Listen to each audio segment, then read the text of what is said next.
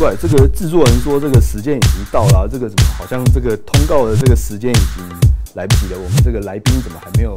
如期的现身呢？哎哎哎，我拍谁拍谁拍谁，不好意思，不好意思达哥吗？哎是是是是是是是。不好意思，我有刚才去健身运动一下，换衣服，然后耽误点时间。健身运动，谈到这健身运动啊，我们就呃最近有一个很夯的一个话题哦，是就是好像大家现在就是因为这个疫情的关系，就是对可能不见得都跑去健身房啊。我不晓得这个达哥您是不是就是有从事这个所谓的这个智慧健身或者远距健身的这样子的一个行为模式啊？哦，你刚才讲智慧健身哈，我其实我还蛮想尝试的，可是是其实那个器材还蛮贵的，我现啊在还没办法 无力支付不过呢，果然是科技早知道的阿丢哈，非常是是了解。现在呢，这个智慧健身非常的流行，没错。那我们所知道，像是呃，二零一九年有做一个调查哈，全球的健身市场呢，这个规模大概达到一百二十亿美元哦，120非常亿美元大。没错对对对，而且每年还成长了四到五 percent，持续在成长中。是。不过过去的重心都在于像是健身房这些商务的场所，没错。家用的市场呢非常的小。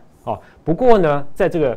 COVID-19 改变了非常多的事情，尤其像健身市场也是如此。了解健身市场目前呢，呃，家用的成长的非常的快，像是呃乔山，这是全球第二大的这个健身器材公司，它的总经理罗光庭就表示啊，如果说在疫前哈。呃，这个家用的健身器材呢，大概占比是二的话，到了疫情的期间，大概占了十，所以成长了五倍这样子，对，成长了五倍啊，这，非常惊人。对对对，然后之后呢，他觉得即使在疫情过后，也会有七这样的规模。哦了解意思是说，未来这个家用市场呢不容小觑。那我们可以看到智慧健身，您刚才提到哈，智慧健身它最近的一个非常知名的龙头企业就是 Peloton。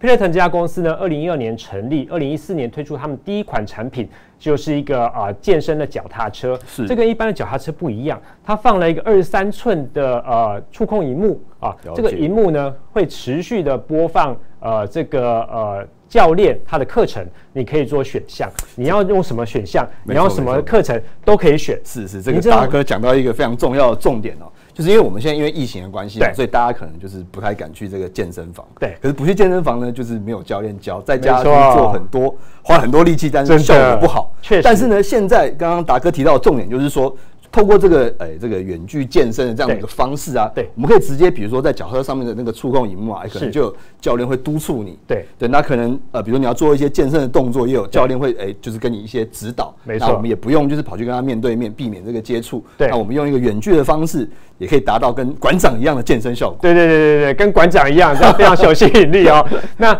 除了说这个骑脚踏车有这个脚踏车的课程之外是，它特别是讲它这个荧幕可以转。啊，转一边了之后，你可以在地上铺个瑜伽垫，然后你就可以做哦瑜伽的课程啊，可以做重力的课程。了解它的课程实在是非常多，包罗万象。没错所以它的成长非常快。您看说 Peloton 哈，它最新一季的财报，它营收是跟去年同期比较是成长一百二十八 percent。哇，这个非常高的一个成长幅度。对对对，而且不止如此哦，它在前一季成长更大，是两百多 percent，意思就是说它是持续在翻倍成长没错没错当中的。没错没错那所以对台湾的一些呃相关的厂商，像广达啦，哦，这样后来进来的这个和硕呢，都是不错的业绩来预祝。是我们现在看到，就是有一些台湾公司也看到这样子的一个这样一个商机哦。是是是是是。那呃我也很好奇啊，就是像这个疫情改变了很多人的这个生活形态对嘛。那因为全世界这个疫情缓解的这个脚步不太一样，是那因为我们还是可能不小心会可能小感冒啊，有一些这个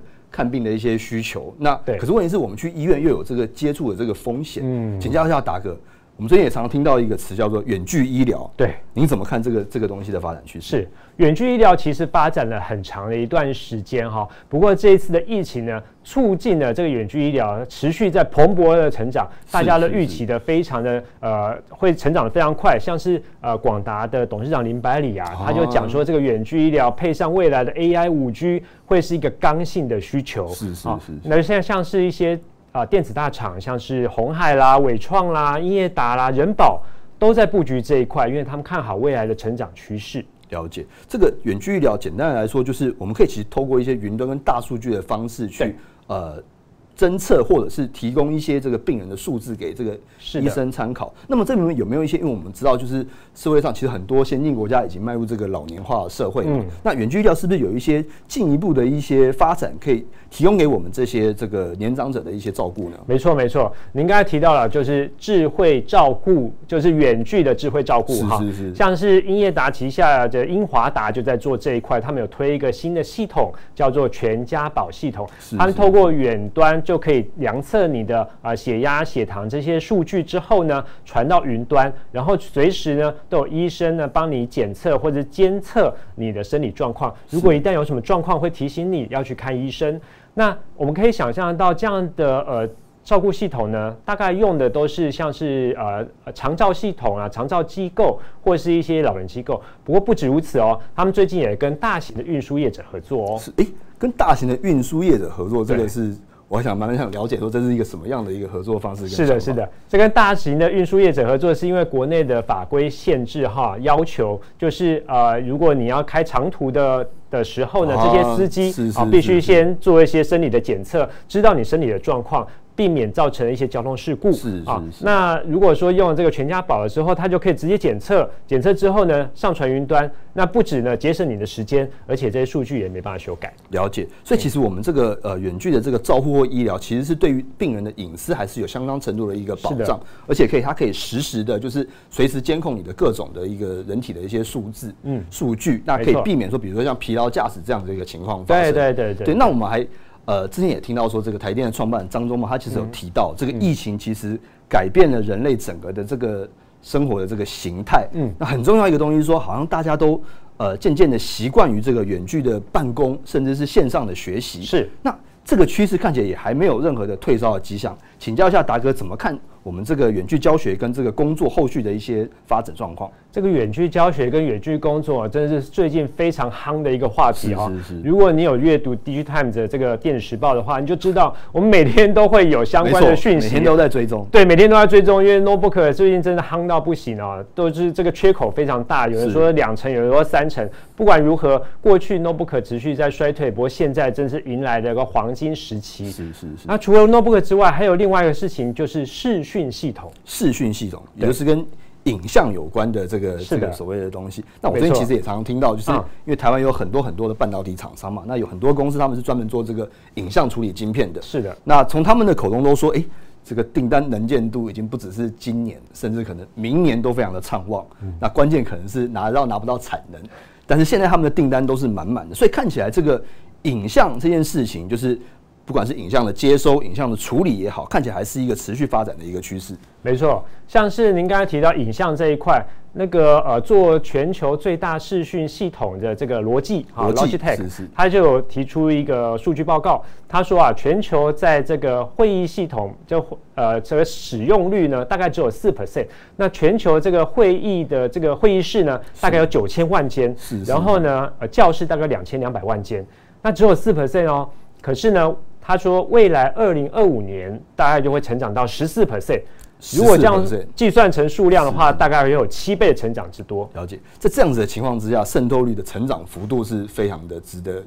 呃，值得我们观察跟期待的哦、是的那其实我们看到说这个，呃，不管是产业面也好，或者是这个。呃，目前现在市场上的一些报道也好，就常常会关注说，我们这些疫情所带来的这些远距的一些变化，嗯，比如说是远距的医疗、呃远距的教学、远距的工作，甚至是现在非常火红的这个智慧健身，是就是在家健身这样子的事情。那相信这些东西都是呃我们在这个疫情之后所带来一个生活的一个新常态。对那接下来会怎么发展，也是我们持续在关注的一些事情。那么科技早知道，希望用浅显的方式替各位解说就是科技趋势的一些发展。那我们也希望说，呃，如果您有任何的问题，也希望你们提出留言让我们知道。那我们这次非常谢谢这个达哥今天精彩的分享，谢谢大家可以找到，我们下次见，拜拜。拜拜。